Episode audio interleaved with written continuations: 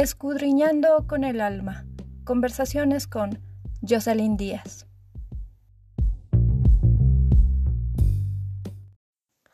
Hola, sé bienvenido, bienvenida al episodio número 45 de Escudriñando con el alma, un programa que te ayudará a amarte tal y como eres. Mi nombre es Jocelyn Díaz y en esta oportunidad hablaremos de los libros rompen ataduras del tiempo por Carl Sagan. Acompáñame.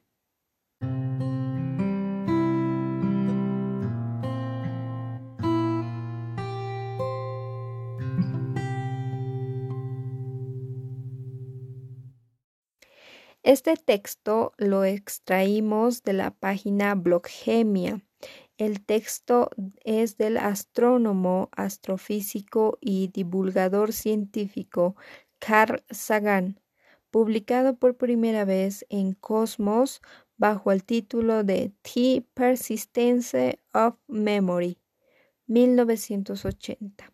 Dicho todo esto, empecemos.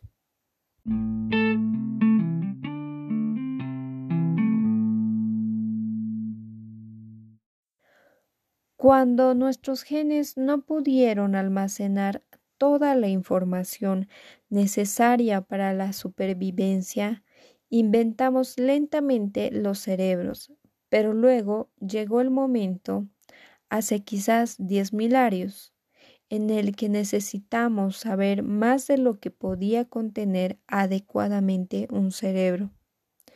De este modo, aprendimos a acumular enormes cantidades de información fuera de nuestros cuerpos.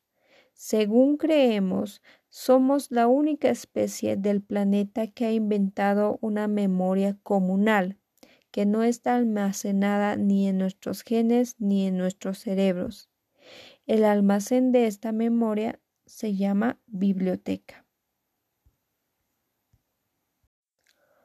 Un libro se hace a partir de un árbol. Es un conjunto de partes planas y flexibles, llamadas todavía hojas, impresas con signos de pigmentación oscura. Basta echarle un vistazo para oír la voz de otra persona que quizás murió hace miles de años. El autor habla a través de los milenios de modo claro y silencioso, dentro de nuestra cabeza, directamente a nosotros. La escritura es quizás el mayor de los inventos humanos, un invento que une personas, ciudadanos de épocas distintas o distantes, que nunca se conocieron entre sí. Los libros rompen ataduras del tiempo y demuestran que el hombre puede hacer cosas mágicas. Algunos de los primeros autores escribieron sobre barro, la escritura cuiniforme, el antepasado remoto del alfabeto occidental se inventó en el Oriente Próximo hace unos cinco mil años. Su objetivo era registrar datos, la compra de grano, la venta de terrenos, los triunfos del rey, las estatuas o los estatutos de los sacerdotes, las posiciones de las estrellas, las plegarias a los dioses. Durante miles de años la escritura se grabó con el cincel sobre barro y piedra. Se rascó sobre cera, corteza o cuero. Se pintó sobre bambú o papiro o seda pero siempre una copia a la vez, y a excepción de las inscripciones en monumentos, siempre para un público muy reducido. Luego, en China, entre los siglos segundo y sexto, se inventó el papel, la tinta y la impresión con bloques tallados de madera, lo que permitía hacer muchas copias de una obra y distribuirlas, para que la idea arraigara en una Europa remota y atrasada se necesitaron mil años. Luego, de repente, se imprimieron libros por todo el mundo. poco antes de la invención del tipo móvil. Hacia 1450 no había más de unas cuantas docenas de miles de libros en toda Europa, todos escritos a mano, tantos como en China en el año 100 a.C. y una décima parte de la existencia de la gran biblioteca de Alejandría.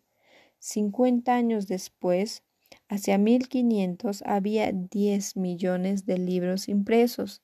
La cultura se había hecho accesible a cualquier persona que pudiera leer. La magia estaba por todas partes.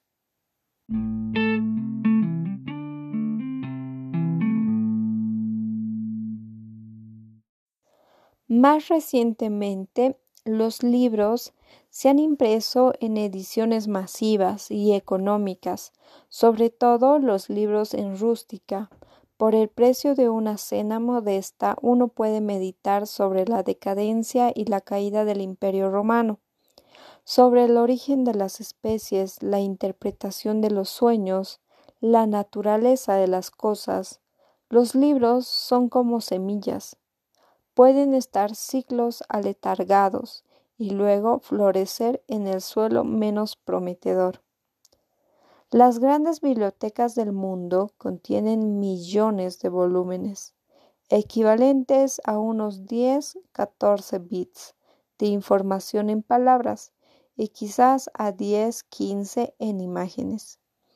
Esto equivale a 10.000 veces más información que, la de nuestros genes y unas diez veces más que la de nuestro cerebro. Si acabo un libro por semana, solo leeré unos pocos miles de libros en toda mi vida. Una décima de un 1% del contenido de las mayores bibliotecas de nuestra época. El truco consiste en saber qué libros hay que leer la información en los libros no está preprogramada en el nacimiento, sino que cambia constantemente. Está enmendada por los acontecimientos, adaptada al mundo. Ha pasado ya 23 siglos desde la fundación de la Biblioteca Alejandrina. Si no hubiese libros ni documentos escritos, Pensemos qué prodigiosos perdón, intervalo de tiempo sería 23 siglos. Con cuatro generaciones por siglo, 23 siglos ocupan casi un centenar de generaciones de seres humanos. Si la información se pudiese transmitir únicamente de palabra de boca en boca, que poco sabríamos sobre nuestro pasado, qué lento sería nuestro progreso. Todo dependería de los descubrimientos antiguos que hubiese llegado accidentalmente a nuestros oídos y de lo exacto que fuese el relato. Podría reverenciarse la información del pasado, pero en sucesivas transmisiones se iría haciendo cada vez más confusa y al final se perdería. Los libros nos permiten viajar a través del tiempo, explotar la sabiduría de nuestros antepasados. La biblioteca nos conecta con las intuiciones y los conocimientos extraídos penosamente de la naturaleza de las mayores mentes que hubo jamás, con los mejores maestros, escogidos por todo el planeta y por la totalidad de nuestra historia, a fin de que nos instruyan sin cansarse y de que nos inspiren para que hagamos nuestra propia contribución al conocimiento colectivo de la especie humana. Las bibliotecas públicas dependen de la contribución voluntaria. Creo que la salud de nuestra civilización, nuestro reconocimiento real de la base que sostiene nuestra cultura y nuestra preocupación por el futuro se pueden poner a prueba por el apoyo que prestemos a nuestras bibliotecas.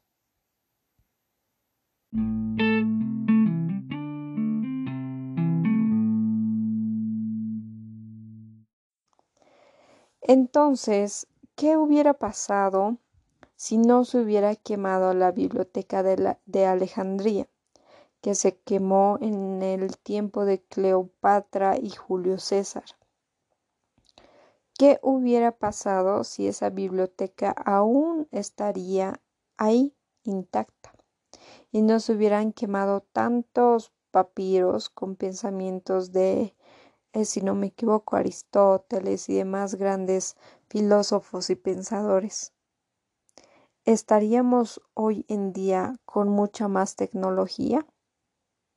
Yo creo que quizás sí porque se dice que en esos papiros escritos que se quemaron hubo descubrimientos de rueda, de máquinas a vapor.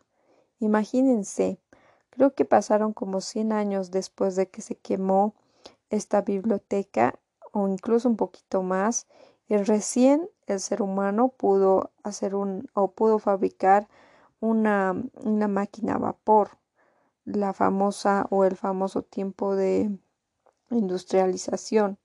Imagínense que no se hubiera quemado y hubiéramos tenido esa información antes.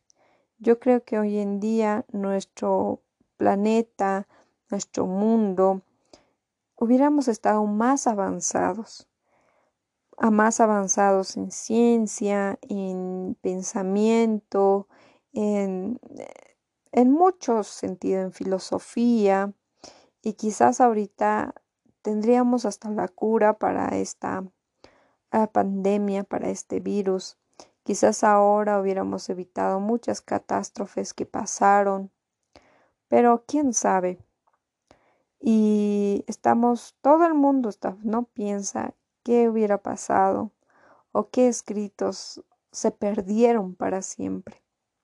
Entonces, un libro es muy bueno porque conoces cosas que quizás nunca hubieras conocido y de hecho encuentras a un profesor, a un docente en ese libro que no se va a cansar de explicarte las cosas y que cuando lo lees inmediatamente te imaginas en dónde está, si es de historia, por ejemplo, te imaginas dónde estaban esos mayas, dónde estaban esos, em, esos aztecas, qué hacían los españoles, y te pones ahí, te pones como uno de ellos.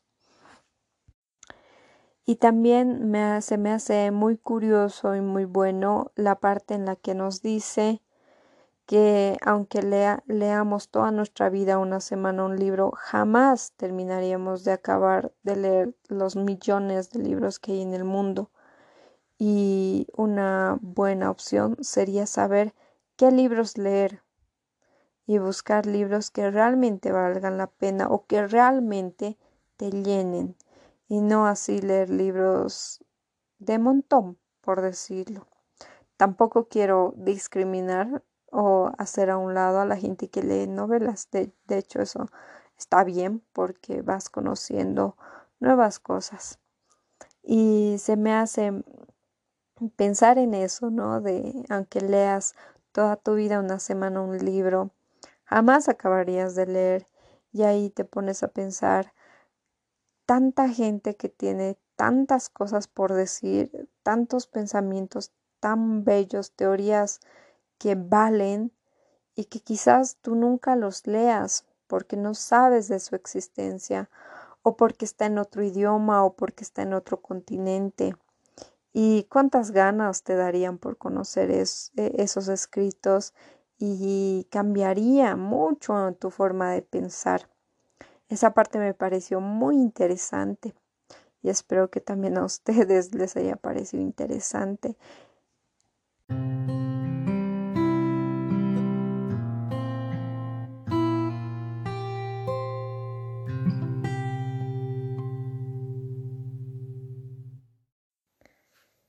Bien, terminamos con este análisis y espero de corazón que este episodio haya sido de tu agrado, que te haya ayudado en algo, que te hayas informado de algo, que hayas aprendido algo nuevo. Me despido. Muchas gracias por tu tiempo. Mi nombre es Jocelyn Díaz y nos vemos en un próximo episodio. Gracias.